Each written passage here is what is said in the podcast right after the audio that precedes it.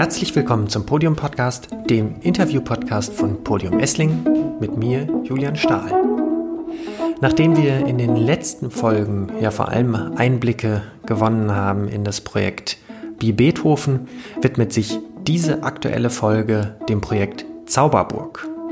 Zauberburg ist ein Projekt, das seit anderthalb Jahren bei Podium seinen Platz hat und ausgehend von dem namensgebenden Roman Zauberberg von Thomas Mann interaktiv in Esslingen sich auf die Suche macht nach Themen rund um den Zusammenhalt in unserer Gesellschaft und im Speziellen zu Pflege, Alter und Krankheit.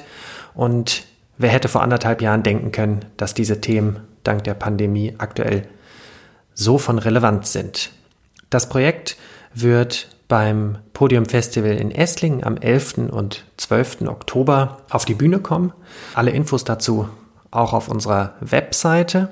Da auch wir natürlich sehr begrenzt sind, was das Platzangebot angeht und beide Abende schon quasi ausverkauft sind, freue ich mich besonders, dass es auch eine filmische Begleitung des Projekts geben wird, das einige Tage nach den Vorstellungen auch auf unserer Webseite zu finden sein wird. In der ersten Hälfte des Podcasts habe ich mit Jeffrey Döring gesprochen. Er ist Regisseur des Projekts und hat bei Podium auch unter anderem schon das ähm, interaktive Game-Format, ähm, Codewort Magnus, ähm, im, beim Festival ähm, produziert. Und er selber ähm, hat einen Schwerpunkt in seiner Arbeit, wie er auch im Podcast erzählt, im Austausch und in der Arbeit mit Menschen, die eher am Rande unserer Gesellschaft stehen und vielleicht keine so laute Stimme haben. Und auch das spielt im Projekt Zauberburg eine Rolle, aber dazu erzählt er selber einiges im Podcast. In der zweiten Hälfte des Podcasts habe ich mich dann mit Max Andrzejewski unterhalten. Ähm, er ist Komponist des Stücks Zauberburg und neben seiner Tätigkeit als Komponist auch vielfach gefragt als Schlagzeuger, ausgehend vom Jazz, aber mit sehr offenen ähm, Vorstellungen, was seine musikalische Arbeit und Projekte betrifft. Seit einigen Jahren ist er verstärkt auch als Komponist tätig, unter anderem in der Zusammenarbeit mit dem Regisseur Ersan Montag, zum Beispiel am Thalia Theater in Hamburg und am Maxim Gorki Theater in Berlin. Ich persönlich finde es immer sehr inspirierend, ein bisschen hinter die Kulissen eines solch aufwendigen Projekts zu gucken, das seit anderthalb Jahren äh, künstlerisch und in Zusammenarbeit mit ganz unterschiedlichen Akteuren in Esslingen entstanden ist. Und ich finde beide, sowohl Jeffrey als auch Max, geben wirklich interessante Einblicke in ihre Perspektiven auf das Projekt, in die Ideen, die dahinter stehen, in das Entstehen, auch die Zusammenarbeit und auch ein bisschen in die jeweiligen Werkzeugkästen, mit denen sie an einem solchen Projekt arbeiten. Ja, ich freue mich sehr, dass Jeffrey in dieser Folge neben Max zu Gast ist. Ähm, die beiden sind ähm, hauptverantwortlich für das Projekt Zauberburg, was ähm, in wenigen Tagen inzwischen Premiere haben wird beim Festival in Essling. Und ja, ich freue mich sehr, mich mit dir etwas über die Hintergründe des Projekts unterhalten zu können. Das Projekt Zauberburg ist ja insofern auch ein besonderes Projekt, dass es einen ziemlich langen ähm, Vorlauf hatte. Vielleicht kannst du ein bisschen erzählen, wie ihr gestartet seid, aber davor vielleicht noch zwei Sätze dazu, was das Projekt überhaupt ist, ähm, damit all die, die jetzt noch nicht vielleicht den Text auf unserer Website gelesen haben, eine kurze Vorstellung davon haben. Ja, klar. Also Zauberburg, ähm, der Titel lässt es erahnen, orientiert sich ganz, ganz lose an Thomas Manns Zauberberg. Ähm, und die Idee war eigentlich eine Art BürgerInnen Musik, Konzert, Theaterformat ähm, zu entwickeln, äh, bei denen sich so verschiedene soziale Gruppen treffen können. Ähnlich wie in Thomas Manns Roman, wo in einem Sanatorium so viele verschiedene Bevölkerungsgruppen aufeinandertreffen und deren Perspektiven ähm, geteilt werden. Dann hatte sich das bei uns in dem Verlauf auch noch dahin entwickelt, dass es dann gar nicht mehr nur noch um Begegnung geht, sondern ganz im Speziellen um den Gesundheitssektor und wie der ähm, zu einem Wirtschaftsfaktor wird, wie Krankenhäuser und Pflegeheime äh, Wirtschaftsinstitute werden. Und so geht es darum, wie sozusagen Gesundheit äh, ein Wirtschaftsfaktor ist oder ein, ein Kostenfaktor geworden ist. Das vielleicht im Groben zu dem Projekt, was das inhaltlich will. Es ist ein Konzertformat, ein immersives Konzertformat. Es gibt einen Schauspieler und es gibt äh, PodiummusikerInnen, es gibt noch eine Sängerin und ähm, Jetzt hatte ähm, ich mich ähm, am Montag schon mit Max auch über das Projekt unterhalten, der in der zweiten Hälfte des Podcasts zu Wort kommen wird. Und er hatte mir auch erzählt, dass das Thema Gesundheit, Pflege und ähm, letztlich auch Tod gar nicht unbedingt von Anfang an für euch klar war, dass ihr sozusagen dahin kommt. Ähm, wie habt ihr denn rausgefunden, wie sah der Prozess aus, ähm, worauf ihr sozusagen inhaltlich euch dann mit der Zeit näher fokussiert? Genau, ich hatte es vorhin gemeint, es war eigentlich erstmal als Bürgertheaterformat angelegt, bei dem sich Leute verschiedener Herkunft und verschiedener Hintergründe begegnen sollten. Ja. Und so sind wir auch gestartet. Wir sind erstmal gestartet mit hm, einerseits podiumaffinen EsslingerInnen, andererseits vielleicht äh, Leuten, denen Podium noch ein bisschen ein Fremdbegriff ist. Und die habe ich erstmal dazu interviewt, was sind denn Orte für sie in der Stadt, an denen sie sich gerne aufhalten, was sind Bevölkerungsgruppen oder Orte, mit denen sie nicht so viel Kontakt haben, was wünschen sie sich von der Stadt, äh, wo haben sie Zugänge und wo nicht. Und aus diesen Sondierungsgesprächen hat sich dann für mich als Regisseur irgendwann dieser Aspekt von Pflege und auch Alter und Krankheit herauskristallisiert, weil ganz viel beschrieben wurde. Esslingen ist eine sehr schöne Mittelalterstadt. Wir haben einen schönen Altstadtkern mit den Pflasterstraßen. Und irgendwann hatte ich mal jemanden gefragt, wie ist denn das aber eigentlich, ähm, wenn man nicht mehr so gut zu Fuß ist? Ist denn die Stadt irgendwie zugänglich? Und dann kam ganz schnell nö. Aber muss sie auch nicht. So. Und dann habe hab ich halt diese Frage weiter, äh, also ausgeweitet sozusagen. Ich, es gibt noch einen Regieassistenten, dem Johannes May, mit dem habe ich das eigentlich zusammen dann auch weiterentwickelt, gedanklich was ist denn eigentlich, wenn man alt ist und nichts mehr von dieser Stadt hat? Und was gibt es da für Probleme? Und dann sind wir zu verschiedenen Institutionen gegangen, die sich mit Pflege oder mit Alter oder mit Krankheit beschäftigen. Der Sozialstation, ähm, dem Hospiz in Esslingen. Wir haben auch mit den Kirchen gesprochen. Natürlich auch mit dem Klinikum. Und es war sehr klar, dass diese Weinberge touristisch oder für junge Menschen attraktiv sind, aber natürlich für alte Menschen ein Riesenproblem bergen, weil die nicht ähm, da hochkommen mehr zu ihren Wohnungen. Oder in, können halt auch an dem Stadtgeschehen nicht wirklich teilhaben, weil es halt diese engen Pflastersteingässchen hat und mit einem Rollator oder mit einem Rollstuhl kommt man da nicht durch. Und dann war die Frage plötzlich nicht nur auf Esslingen beschränkt, sondern überdeutsch, was ist denn eigentlich mit den Menschen, die wir nicht mehr sehen, also die wir aus der öffentlichen Wahrnehmung verdrängen? Und das ist schon sehr auffällig, dass ähm, dass uns mit alten Menschen oder Menschen, die chronisch krank sind, sehr oft so geht, weil die sind dann in ihren Pflegestationen oder haben häusliche Pflege oder sind in den Kliniken. Man nimmt sie im Stadtbild nicht wahr, weshalb deren Bedürfnisse auch bei Stadtplanungsfragen ähm, oder überhaupt kulturellen Fragen gar nicht Beachtung finden. Also für mich als Regisseur ist dann natürlich auch die Frage, wer hat Zugang zu einem Konzert und wer nicht, wer kann überhaupt an Kultur teilhaben und wer nicht äh, und ist das wirklich barrierefrei, nur weil es eine Rollstuhlrampe gibt oder ist der Weg bis zur Rollstuhlrampe halt verbaut. Genau, und das sind ja vielleicht erstmal Fragen auf der Metaebene und inhaltlich ging es dann äh, noch weiter tatsächlich auch, wer kann sich Gesundheit leisten und wer eigentlich nicht. Ähm, ist das Thema ein Thema, was sich auch sonst in anderen Projekten schon beschäftigt hat? Weil es ist ja jetzt vielleicht zumindest in Vor-Corona-Zeiten nicht das naheliegendste, aber vielleicht umso wichtigere Thema, dass sich junge Menschen mit einem Thema auseinandersetzen, was ja gefühlt sehr weit weg ist erstmal. Also in meiner Arbeit ist es vielleicht so als Regisseur generell, ich arbeite, wir als Team haben das mal als soziale Randgruppen definiert, um was immer noch einen merkwürdigen Beigeschmack hat als Begriff, aber alle anderen Begriffe sind noch diskriminierender. Und ähm, ich arbeite mit Menschen, die Wahrnehmungsanomalien haben, also mit Gehörlosen, mit Menschen, die hochsensibel sind, also mit Menschen, die eh schon nicht ähm, im Zentrum der öffentlichen Wahrnehmung stehen und deren Bedürfnisse. Das heißt, das war jetzt für mich als Herangehensweise vielleicht nicht total neu, aber jetzt mit Alter im Speziellen Nee, ich hatte angefangen, das stimmt. Ich hatte ein Jahr zuvor eigentlich angefangen ähm, mit dem Manfred Spitzer Buch Einsamkeit und da geht es eben darum, um die Vereinsamung von alten Menschen. Das heißt, das Thema ist mir mal begegnet schon, aber ich habe das noch nie künstlerisch bearbeitet. Was ich auch spannend finde, wie wird dann, also du hast gesagt, du hast sozusagen viele Gespräche geführt, ähm, Interviews, bist ähm, sozusagen hinausgegangen, ähm, um, um wahrscheinlich auch zu öffnen, ähm, was, was für Material du gewinnst. Wie wird dann daraus ein ein Stück.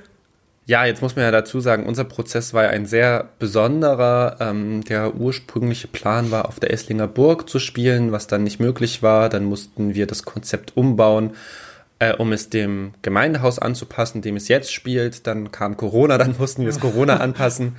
Das heißt, dieser Prozess war schon sehr besonders. Ich habe, glaube ich, im Laufe dieser anderthalb Jahre fünf Regiekonzepte geschrieben. Oh. Ähm, und dann war irgendwie klar, okay, mit den Mitteln, die wir haben, ursprünglich war der Plan, dass natürlich InterviewpartnerInnen auch auf der Bühne stehen werden. Also es mhm. war eigentlich mal mein Ziel, wenn es ein Bürgertheater oder Konzertformat sein soll, müssen Bürger auf der Bühne stehen. Das war ja wegen Corona dann nicht möglich und es war dann auch ein doch an vielen Punkten sehr sensibles Thema, dass die Leute im privaten oder in einem geschützten Rahmen bereit waren, mit mir und Johannes zu sprechen. Aber auf der Bühne war irgendwie absehbar, dass diese Gespräche nicht ansatzweise so zart oder sensibel werden können, weil dann eine Scheu eintritt oder weil, weil vor Publikum sprechen etwas anderes ist. Und ähm, dann haben wir uns dazu entschieden, dass wir mit den Interviews, die wir äh, aufgenommen haben als Audiofiles, arbeiten werden im, im Stück oder im Konzert. Und wir jetzt noch, äh, das war so ein bisschen die Corona-Lösung, weil wir ja sozusagen keine Bürger in Vielzahl mehr auf der Bühne haben konnten, noch einen Schauspieler dazu gewonnen haben. Der war am Anfang gar nicht eingeplant, der als eine Art Arztfigur durch dieses Stück führt und äh, in Dialog tritt mit also ich kann ja auch sagen, der Schauspieler ist Konstantin Beetz, die Sängerin Lisa Strökens, dann, äh, man kann ja auch Leute mal ein bisschen persönlich benennen, die treten sozusagen in Dialog, also Lisa gesanglich, Konstantin sprachlich und dazwischen stehen immer diese Interviewschnipsel, die als Files abgespielt werden. Und somit gibt es sozusagen noch mal ein Überbandespielen zwischen diesen beiden, der Sängerin, dem Schauspieler und dann den Leuten, die vermittelt auftreten. Und eigentlich sollte auch das Vokalensemble in Esslingen singen und auftreten. Das war Corona-bedingt jetzt auch nicht mehr möglich. Mhm. Das heißt, ähm, die wurden jetzt auch eingespielt. Also die Max hat für die ähm, zwei Stücke komponiert, die sie auch schon geübt hatten. Und das wird jetzt als Audio eingespielt. Und jetzt sind wir gerade noch dabei, ähm, die Videoebene fertig zu machen. Dies ist auch ein Corona-Kompromiss, ähm, wobei es ein sehr schöner ist, glaube ich. Ich glaube, das Projekt hat durch diesen Kompromiss an der Stelle tatsächlich gewonnen. Die treten jetzt auf einer Videoleinwand auf und spielen dort Patientinnen, die das dann auch singen das ihre Stück. Ähm, ich würde nochmal gern, weil ich das irgendwie ein spannendes Thema finde, zurück zu der Frage, wie, wie tritt man auch in Kontakt vielleicht zwischen Generationen, ähm, was ja ähm, zumindest in der Konzeption und Entwicklung des Stücks auf jeden Fall schon mal ähm, stattgefunden hat. Ähm, und bei Podium vielleicht ja nicht gezielt, aber ja doch in gewissem Maße vielleicht auch stattfindet, weil unser Publikum ja einfach sehr divers ist und wir auf der einen Seite natürlich sagen, wir wollen, wollen überlegen, wie können wir mh, hm, das klassische Konzert in all seinen Facetten für vielleicht unsere jüngere Generation denken.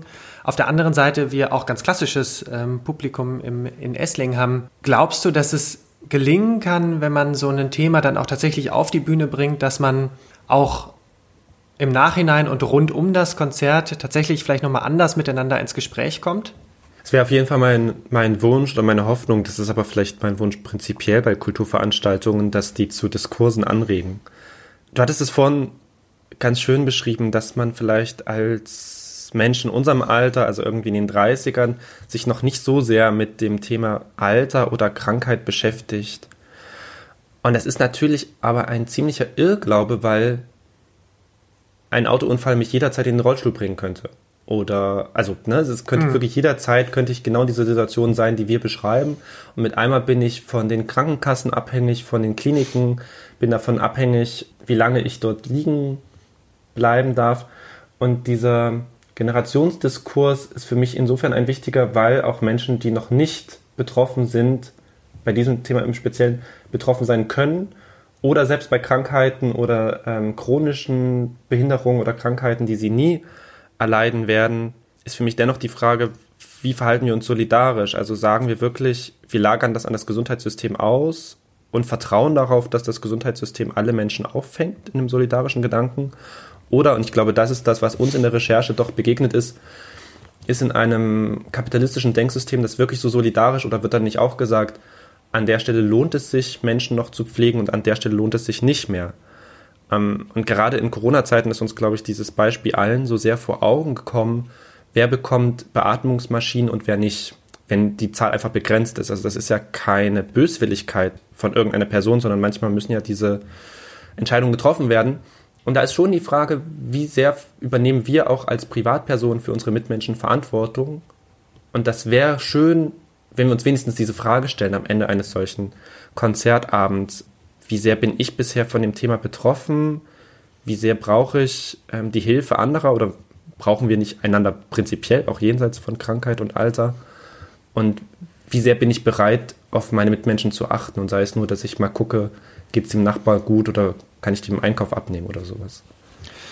Ähm, wenn man äh, den, die Kurzbeschreibung ähm, oder die, die einführenden Worte auf der Webseite liest, ist ja dieses Thema auch, am Anfang heißt es ganz schön jung, gesund und produktiv. Ähm, so könnte äh, der Werbespruch der heutigen Leistungsgesellschaft aussehen. Also diese Frage, inwiefern ist auch das Gesundheitssystem vielleicht eben nicht solidarisch, sondern eher profitorientiert. Seid ihr da sehr schnell drauf gestoßen? Also ich meine, im Moment ist es uns jetzt natürlich sehr bewusst durch Corona, ähm, aber ich habe mich gefragt, ob das sozusagen auch in der in den Gesprächen und in der Darstellung der Person, die sozusagen davon viel stärker betroffen als wir, die jetzt vielleicht äh, eher noch jung und gesund sind, ob die das auch so wahrnehmen und dieses Thema sozusagen so schnell auch präsent geworden ist, ähm, weil das jetzt bei eurem Stück zumindest von der Beschreibung ähm, sehr präsent ist. Genau, dieser Slogan der Produktivität, ich glaube, der, der war erst in einem relativ späten Zeitpunkt kam der, weil wir haben ja uns erstmal damit beschäftigt, wer pflegt, was ist gute Pflege und was ist so etwas wie Zuwendung jenseits mhm. jenseits dessen, was die Arbeit mir vorschreibt. Also wo werde ich Mensch im Pflegeberuf oder ja. in der Pflege. Also das heißt, es war ja erstmal sehr zwischenmenschlich und mir ist es dann einfach aufgefallen ähm, im Zuge ja, neurechter Bewegungen und auch neoliberaler Bewegungen in der Politik, dass immer wieder dieser Slogan kommt, na, wenn sich Leute nicht äh, selbst versorgen können, kann das nicht die Aufgabe des Sozialstaats sein, sondern das muss die Aufgabe jedes Einzelnen sein, sich um sich zu kümmern. So. Ähm, das erleben wir mit, mit der neuen Rechten sehr, sehr stark, dass dieser Satz immer wieder kommt. Ähm, nur ein produktives Gesellschaftsmitglied ist ein Gesellschaftsmitglied, das ja auch effizient ist und das irgendwie äh, für die Allgemeinheit einen Nutzen erzielt. Das heißt, auch nur so ein Mitglied darf eigentlich aus dem Sozialstaat profitieren. Oder wie viel soll die Gemeinschaft für den Einzelnen, der schwach ist, aufkommen? Und das ist dann plötzlich eben nicht mehr nur noch ein zwischenmenschliches, sondern ein wirklich gesamtpolitisches und gesamtgesellschaftliches Problem, weil wenn ich mit dem Bild herangehe, dass bestimmte Menschen mehr wert sind, weil sie einen, also weil man ihren Wert in Geld bemisst und ihren einen monetären Wert zuspricht und sagt, gut, sie erwirtschaften sehr viel Geld durch ihre Arbeitsleistung. Und andere können das zum Beispiel durch bestimmte chronische Erkrankungen oder aus welchen Gründen auch immer können die das nicht leisten, dann ist man plötzlich in einer ganz unheimlichen Debatte, nämlich was macht man mit Menschen, die angeblich weniger wert sind und lohnt es sich, sich um sie zu kümmern. Und wenn man ganz, ganz konsequent und ganz grausam sein will, kann man sogar fragen, lohnt es sich, die am Leben zu erhalten? Und genau diese Frage stellen wir auch im Stück. Und das ist eben diese überspitzte Formel, jung, produktiv, gesund. Das muss ein Mensch sein, wenn in dieser Gesellschaft bestehen will. Wenn eine dieser drei Kategorien nicht mehr greifen, ähm, fällt er durchs Raster. Und sind wir ein Human, also sind wir humanistisch genug zu sagen, jedes Menschenleben ist gleich viel wert, ganz gleich, ob es einen wirtschaftlichen Profit oder ob es wirtschaftliche Erfolge erzielt oder nicht.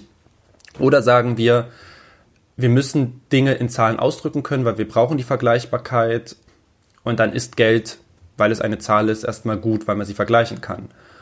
Ähm, und Corona tatsächlich, das ist ganz interessant, stellt uns wieder genau vor diese, oder hat uns vor diese Frage gestellt. Mittlerweile ist ja vielleicht die ganz große Angst vor der Pandemie, zumindest in Deutschland, erst einmal nicht mehr so präsent, aber im März, April war diese Frage ganz, ganz stark äh, mit diesen großen Todeszahlen auch in Italien. Wen erhält man am Leben? Wenn die Entscheidung getroffen werden muss, nach welchen Kriterien geht man vor? Weil Nächstenliebe oder Humanismus oder Altruismus sind, ist nichts, was ich argumentieren kann. Ich kann das nicht rational begründen. Ich kann nicht sagen, der Mensch ist mir sympathisch, deshalb ist er gerettet worden und der andere nicht.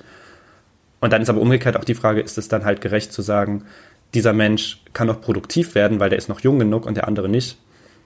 Ist das dann die richtige Lösung? Und das ist ein Dilemma. Also ich habe tatsächlich auch als Regisseur mhm. oder ich glaube, dieses Stück hat darauf auch keine Lösung. Es stellt nur erstmal dieses Problem zur Debatte, das jetzt durch Corona so sichtbar wurde. Man könnte jetzt auch fragen, wie notwendig ist jetzt dieses Projekt noch? Aber vor Corona war es einfach unsichtbar, dieses Problem, ja. glaube ich. Ja, ich äh, bin sehr gespannt. Das klingt sehr spannend. Ähm, jetzt noch mal ein bisschen abstrakter. Ähm, es, äh, ihr macht ja keinen, ähm, weiß ich nicht, Dokumentarfilm oder äh, genau. Radiobeitrag. Was passiert in dem Moment, wo aus dieser dokumentarischen Arbeit ein, eine künstlerische wird? Wie sieht es aus? Was, was passiert da bei dir?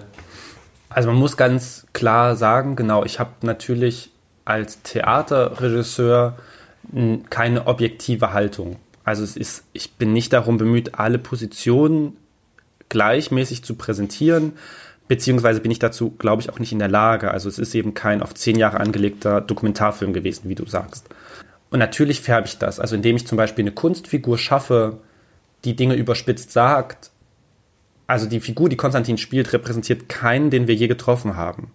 Ähm, das, der repräsentiert auch keine Person, die das wahrscheinlich so sagen würde, sondern sie sagt Sachen sehr überspitzt und sehr radikal, äh, um sozusagen das Problem, das vielleicht noch unterschwellig ist oder sehr subversiv, stark zu unterstreichen und äh, auch schmerzhaft spürbar werden zu lassen. Und das ist natürlich meine Farbe, die ich da drauf gebe. Also ich forme diese Dinge, dann sage ich ja auch, was wähle ich aus den Interviews aus und was nicht. Also was hilft dieser These oder was hilft, diese These stark zu machen und was würde neue Themenfelder, die genauso wichtig sind, aufmachen, die ich jetzt aber weglasse. Und schon allein dieser Entscheidungsprozess des Wegschneidens ist ein sehr stark künstlerischer, weil ich ja sozusagen die Entscheidung treffe. Das ist mir wichtig ja. und das sind die anderen Themen. Und ich glaube, das Formen eines Textes, der, äh, man muss dazu sagen, neben den Interviewschnipseln gibt es auch so Statistiken, die ich herangezogen habe. Also dieser, diese Arztfigur drückt sich sehr viel in Zahlen aus, äh, die biografisch oder dokumentarisch wieder belegbar sind. Aber das, was er daraus zieht, also die Konsequenzen, die er aus den Zahlen nimmt, sind sozusagen die einer überzogenen, etwas grotesken, sehr radikalen Figur, die ich geschaffen habe. Und ich glaube, das ist eben so ein künstlerischer Prozess.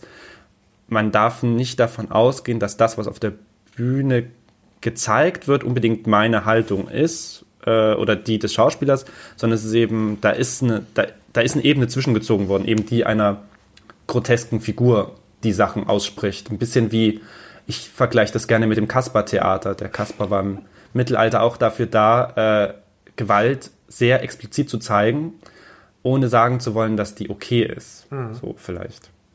Und wir würden sie so auch nicht in unserem Alltag sehen. Also ich würde sehr wahrscheinlich kein dokumentarisches Material jemals bekommen, das Dinge so radikal und gewaltsam ausdrückt. Ja, klar. Ja, habe ich äh, verschiedene Überlegungen zu. Vielleicht, vielleicht eine. Ähm, mit ähm, Max, dem Komponisten, ähm, habe ich auch darüber gesprochen, wie er mit dem Material umgeht, was er sozusagen daraus zieht, unter anderem mit verschiedenen Techniken, dass er irgendwie auch diese Statistiken, von denen du gesprochen hast, äh, als PDF-Datei äh, umwandelt in, in, in sozusagen Sound und dann guckt, was kann er damit machen. Gibt es diesen Prozess auch andersrum, also dass in der Entstehung dann sozusagen die ersten musikalischen Elemente entstehen und du dann wieder auf dieses musikalische Material reagierst? Mhm. Ja, also zum Beispiel, also natürlich ist ja meine Stärke mehr das Wort. Bin ich auch ganz dankbar, dass ich nicht Musik schreiben muss. Aber äh, es gab tatsächlich schon Kompositionen von Max, wozu Text entstehen sollte. Also einerseits, dass entweder Konstantin oder Lisa gesprochen auf Musik reagieren sollten und ganz konkret, dass für ein Stück für Lisa ein Gesangstext, um mal nicht das Wort Libretto zu verwenden, entstehen sollte. Und da habe ich tatsächlich auf die Musik Text geschrieben. Da, haben, da ging es dann an dieser konkreten Stelle um die Zusammensetzung, die chemikalische Zusammensetzung eines Körpers und was die einzelnen chemischen Stoffe wert sind. Und das ist dadurch inspiriert, dass zum Beispiel dieses Musikstück brauchte sehr lange Vokale, damit es singbar ist. Und dann hatte sich eben, dann hatte sich, hatten sich diese ganzen Kohlenstoffe und Sauerstoffe halt sehr gut angeboten in der Klangfarbe. Und das ist aber auch ein, dann ein inhaltlicher Punkt geworden für uns dadurch. Ja, sehr schön. Ähm, vielleicht zum Abschluss, bevor es dann im zweiten Teil mit der ähm, Perspektive des Komponisten hier im Podcast weitergeht, eine Frage, die ich auch Max gestellt habe. Wenn ähm, hier jemand zuhört, der oder die hoffentlich vielleicht auch eine Karte ähm, für die Premiere oder die zweite Aufführung bekommen hat, ähm, was würdest du demjenigen mitgeben für das Zuschauen und Zuhören beim Stück? Klingt nach einer einfachen Frage, ist gar nicht so einfach. Ich glaube, ein, oder ein Wunsch oder mein Wunsch wäre, ähm, Dinge natürlich erstmal auf sich wirken zu lassen und sie aber nicht in sich zu verschließen. Also wenn Fragen entstehen und sei es nur die Frage, was soll dieser Quatsch, in den Dialog zu treten. Das kann mit uns sein, mit dem Podiumfestival, das kann aber auch mit dem Nachbarn sein oder ähm, mit den Familienangehörigen, die vielleicht nicht zum Konzert gegangen sind. Ich glaube, dass eigentlich das Dialog führen und das Diskurs führen über die Themen, selbst wenn ich meine, das ist doch totaler Unsinn, was die da erzählen und das wird nie so stattfinden oder das total überspitzt, dadurch fängt der Diskurs überhaupt an. Und ich glaube, das, was am gefährlichsten ist und was auch bestimmten politischen Kräften immer in die Hände spielt, ist das Schweigen über bestimmte Probleme oder das sich nicht verhalten. Und ich glaube, das wäre mein großer Wunsch an die Zuschauenden oder BesucherInnen, dass die in den Diskurs treten und sehr, sehr gerne mit mir. Man darf mich immer beleidigen. Ich freue mich darüber mehr, als wenn man schweigt, weil ich glaube, es ist wichtig, über die Themen zu reden. Ich glaube, es ist wichtig, Positionen zu, äh, zu finden. Und die finden sich manchmal auch erst im Gespräch, dass ich meine Position überdenke oder herausfinde, was ist die eigentlich konkret.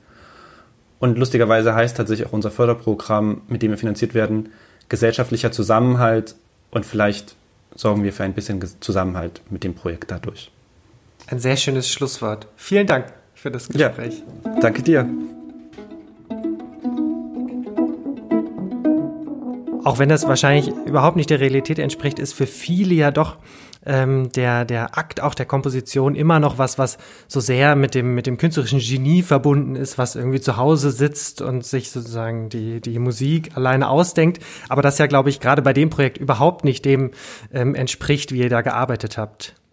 Naja, ähm, ein bisschen. ein bisschen schon. Also in, Im Sinne von, ähm, ich, gar nicht das künstlerische Genie unbedingt, aber ähm, dass ich sozusagen viel zu Hause gesessen habe und komponiert habe, doch schon.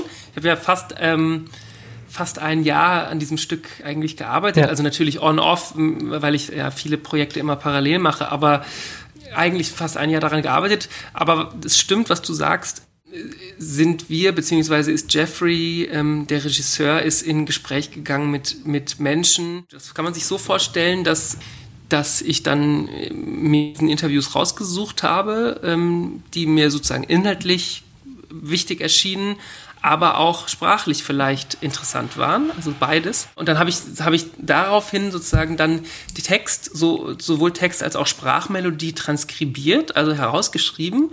Und die Sprachmelodie, also wir, wir reden ja alle mit, mit ähm, könnte man alles, was wir jetzt gerade sagen, könnte man eigentlich in Noten aufschreiben, wenn mhm. man wollen würde. Also man könnte ganz genau die, die Tonhöhen analysieren, in denen wir sprechen. Wir könnten ganz genau den Rhythmus analysieren, in dem wir sprechen. Und das habe ich gemacht ähm, mit Schnipseln aus diesen Interviews und daraus ähm, vor allem eben die zwei Chorstücke, die es gibt in dem, in dem Stück Zauberburg, darauf basierend geschrieben. Das heißt, ich habe diese Melodien genommen, die für den Tor Chor verteilt, ähm, da dann Instrumente drumherum komponiert, äh, weitere Stimmen drumherum komponiert und so weiter. Also so kann man sich das ungefähr vorstellen. Ähm, meine Arbeit mit, mit den Interviewschnipseln. Ich habe allerdings auch jetzt nicht nur auf Interviews basierend gearbeitet, sondern eben auch ähm, mit anderen Modellen. Also zum Beispiel habe ich mir so Krankenhausstatistiken aus Baden-Württemberg vorgenommen und ähm, die eben auch vertont auf eine sehr ähm, abstrakte Art und Weise, sage ich jetzt mal. Wenn du möchtest, kann ich es genau erklären, aber ich weiß nicht, wie viel. Ja, doch, doch, gerne, weil ähm, ich, ich, äh, ist auch sozusagen, ich auch abstrakt darüber nachgedacht habe, wie wie das eigentlich gelingt, wenn, wenn auf der einen Seite so ein großes klassisches Werk wie der Zauberberg steht, ähm, dann sozusagen noch Material ähm, aus, aus ähm, dem konkreten Ort ähm, dazukommt, man ja irgendwie eine Handlung hat und ähm, wie dann eigentlich die Musik zu der Eigenständigkeit kommt, die sie dann am Ende ja hat, weil es ja sozusagen keine, es ist ja nicht rein illustrativ, sondern es ist ja wirklich ein, ein eigenes neues Werk, was da entsteht, was eben aus den verschiedenen Teilen besteht. Genau. Ähm, und das ist eben, also das funktioniert vor allem eigentlich durch Abstraktion. Man muss sich vorstellen, also ich habe zum Beispiel dann ja auch Texte aus dem Zauberberg genommen und ähm, die klassisch vertont, sagen wir mal so. Also ich habe tatsächlich, so wie, wie, wie man, wie andere Komponistinnen und Komponisten eben ähm, dann eben auch Gedichte vertonen, habe ich eben ähm, teilweise so Textstellen aus dem Zauberberg genommen und, und ähm, die singt jetzt sozusagen unsere Sopranistin Lisa und ähm, da ist instrumentale Musik drum komponiert. Also das ist sozusagen der, das eine Element.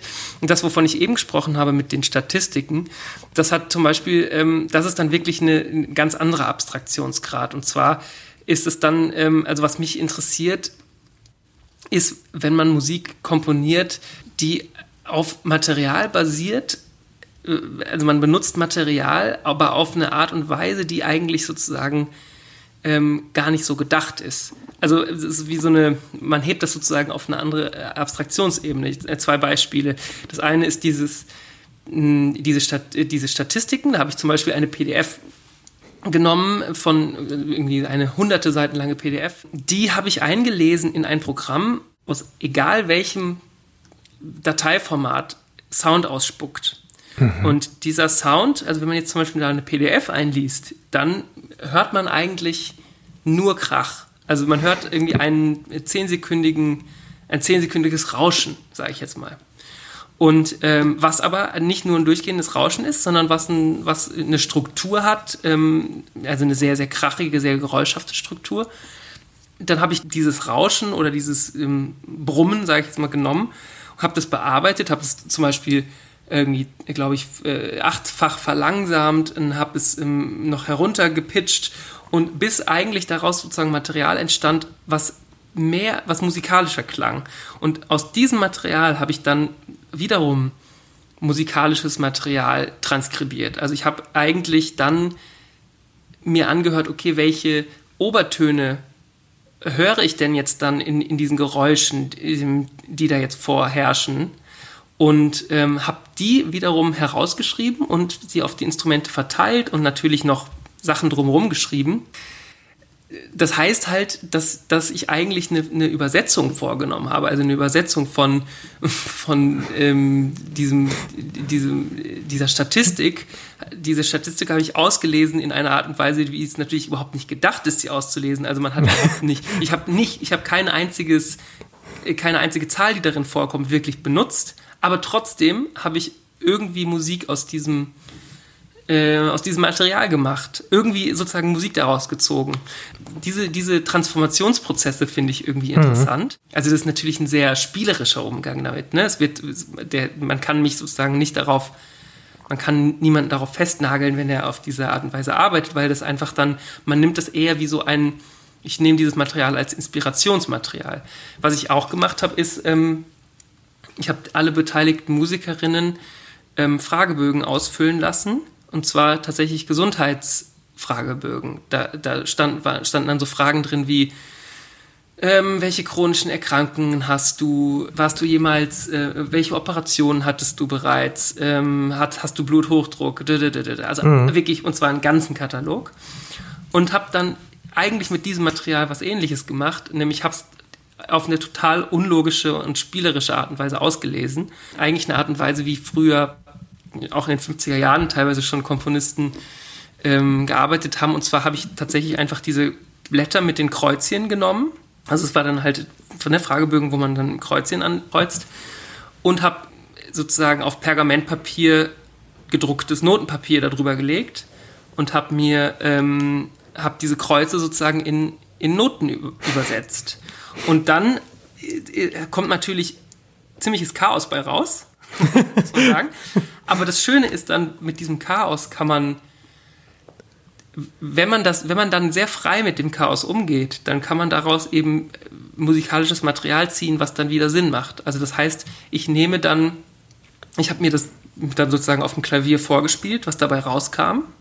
Also dann einfach ja. ne, wirklich am Schreibtisch das eingetragen, die Noten und dann nach bestimmten Logiken, die ich mir ausgedacht habe mit Vorzeichen, wann kommt welches Vorzeichen und so, da habe ich mir dann einfach sozusagen so gewisse Regeln für ausgedacht, rein spielerisch.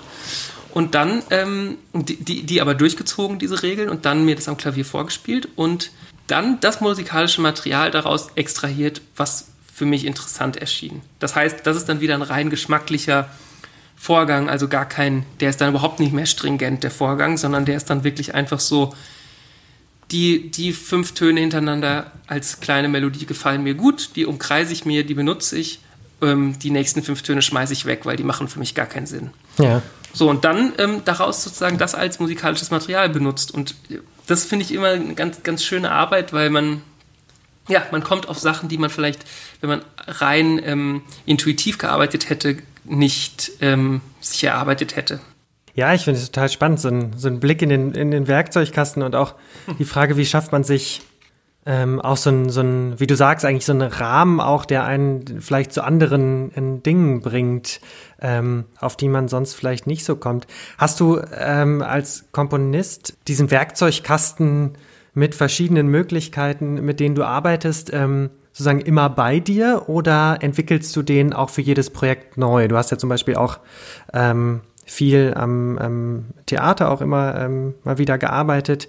Entwickelst du oder hast du da über die Zeit so ein, so ein, so ein, ja, wie so einen methodischen Pool, aus dem du schöpfst, oder ist das auch immer sehr an das jeweilige Projekt gebunden? Also das ist schon immer sehr, sehr an das Projekt gebunden. Also zum Beispiel über dieses Auslesen von, äh, von diesen PDFs, wo dann so Geräuschmaterial rauskommt, das habe ich erst vor kurzem überhaupt erfahren, ähm, dass das geht und dachte so, das, das ist doch eigentlich jetzt genial, um so eine, um so eine äh, hunderte Seiten lange ähm, Sache irgendwie, irgendwie zu benutzen auf eine abstrakte Art und Weise. Und es gibt aber trotzdem natürlich einen, einen Werkzeugkasten, den man mal so der, es gibt so, so klassische Werkzeugkästen natürlich von im Sinne von, die ich auch gelernt habe, wo man dann, ähm, man nimmt zum Beispiel eine kleine Melodie und oder man, man schreibt eine kleine Melodie, die einem gefällt und man kann diese Melodie äh, man kann das analysieren, wie sind die Intervalle bei dieser Melodie und ich schreibe danach dann sozusagen alle Möglichkeiten auf, die möglich sind mit den, mit den gleichen Intervallen, egal ob die Intervalle jetzt nach oben oder nach unten gehen. Also zum Beispiel sowas kann man machen, um auf Material zu kommen. Das ist so ein klassischer Werkzeugkasten, sage ich jetzt mal.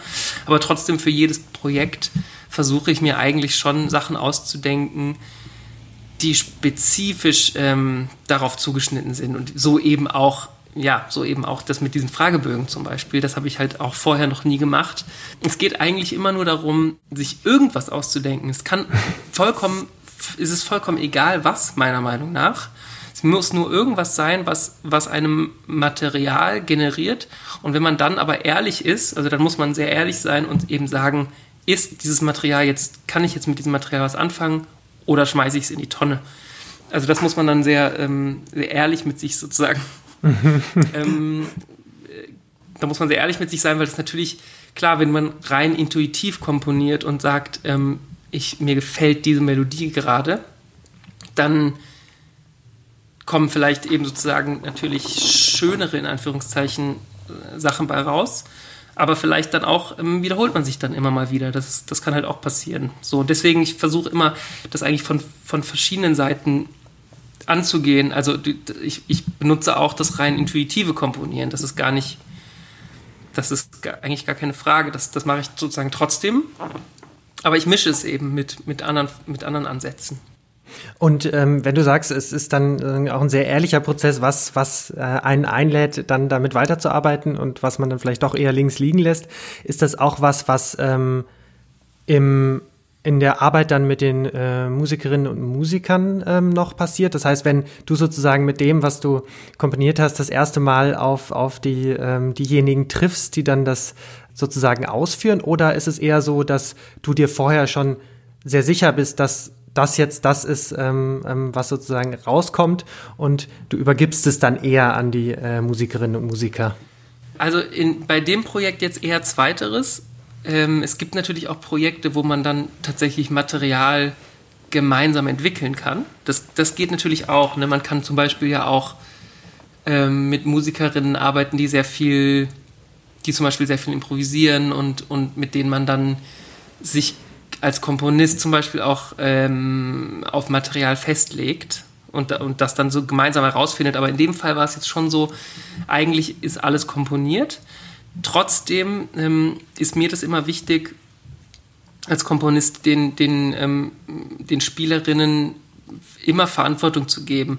Also, und zwar, indem ich eigentlich, also ich, ich schreibe zum Beispiel gerne so, so Sachen, wo zum Beispiel eine kleine Melodie auf dem Notenblatt steht irgendwie, oder ein kleines Motiv und ich ich äh, darüber steht dann ähm, spielfrei mit diesem Motiv zum Beispiel, mhm. wo ich dann ähm, darauf angewiesen bin, dass die Musikerinnen das dann tatsächlich ähm, frei gestalten, also frei im, in, im Zusammenspiel, also mit sehr offenen Ohren, im Zusammenspiel mit dem, was die anderen Musikerinnen dann machen und dann frei entscheiden, okay, in welchen, mit welcher Artikulation spiele ich jetzt dieses kleine Motiv, in welchem Tempo spiele ich jetzt dieses kleine Motiv und in, welchem, in welcher Dynamik spiele ich dieses kleine Motiv. Zum Beispiel, also ich, ich mag das sehr gerne, dann ähm, so gewisse Freiheiten den Interpreten zu lassen, also in einem, in einem gesetzten Rahmen, weil ich habe das Gefühl eigentlich immer, dass wenn man das macht und wenn die Leute dann verstehen, dass man sie als, dass ich sozusagen als Komponist angewiesen bin auf, auf dem, ja, auf das, auf, das in, auf den Input von denen eigentlich, ähm, also auf den aktiven Entscheidungen, die die Musikerinnen dann treffen, dann habe ich das Gefühl, dann identifizieren sie sich irgendwie auch anders mit der Musik. Habe ich das, also ist so meine mhm. Hoffnung, oder habe ich immer das Gefühl, als wenn, als wenn es jetzt nur darum geht, die, und jetzt kommen wir nochmal auf, auf das, was du ganz am Anfang gesagt hast, die Idee des genialen Komponisten perfekt umzusetzen. Weißt du, so das ist, ja. das finde ich eigentlich immer ein bisschen, ja, schade. Wenn ja. es nur darum geht. Ja, voll. Es ist ja wahrscheinlich auch, ähm, ja, für beide Seiten eigentlich spannend, dann, wenn man das eher auch als einen kommunikativen Akt wahrnimmt mhm. ähm, und nicht so sehr als so eine einseitige Vorgabe. Ähm, genau, ja. Ja, total spannend. Wenn jetzt hier einige dabei sind ähm, beim Zuhören dieses Podcasts, die vielleicht äh, das Glück haben, ähm, eines der begrenzten Tickets ähm, bekommen zu haben, ähm, was würdest du denen mitgeben für die ähm, Produktion? oh, das ist eine, oh, auf die Frage war ich nicht vorbereitet. Ähm, eine Offenheit und auch irgendwie eine Offenheit mit also ich glaube, ich, ich finde das, find das immer schön, wenn man, wenn man ähm, im Hinterkopf hätte, wo diese, wie Stücke zum Beispiel entstanden sind. Also ich, ich will zum Beispiel auch gern, dass es im Programmheft eigentlich ähm, dann steht, worauf jetzt welches Stück basiert.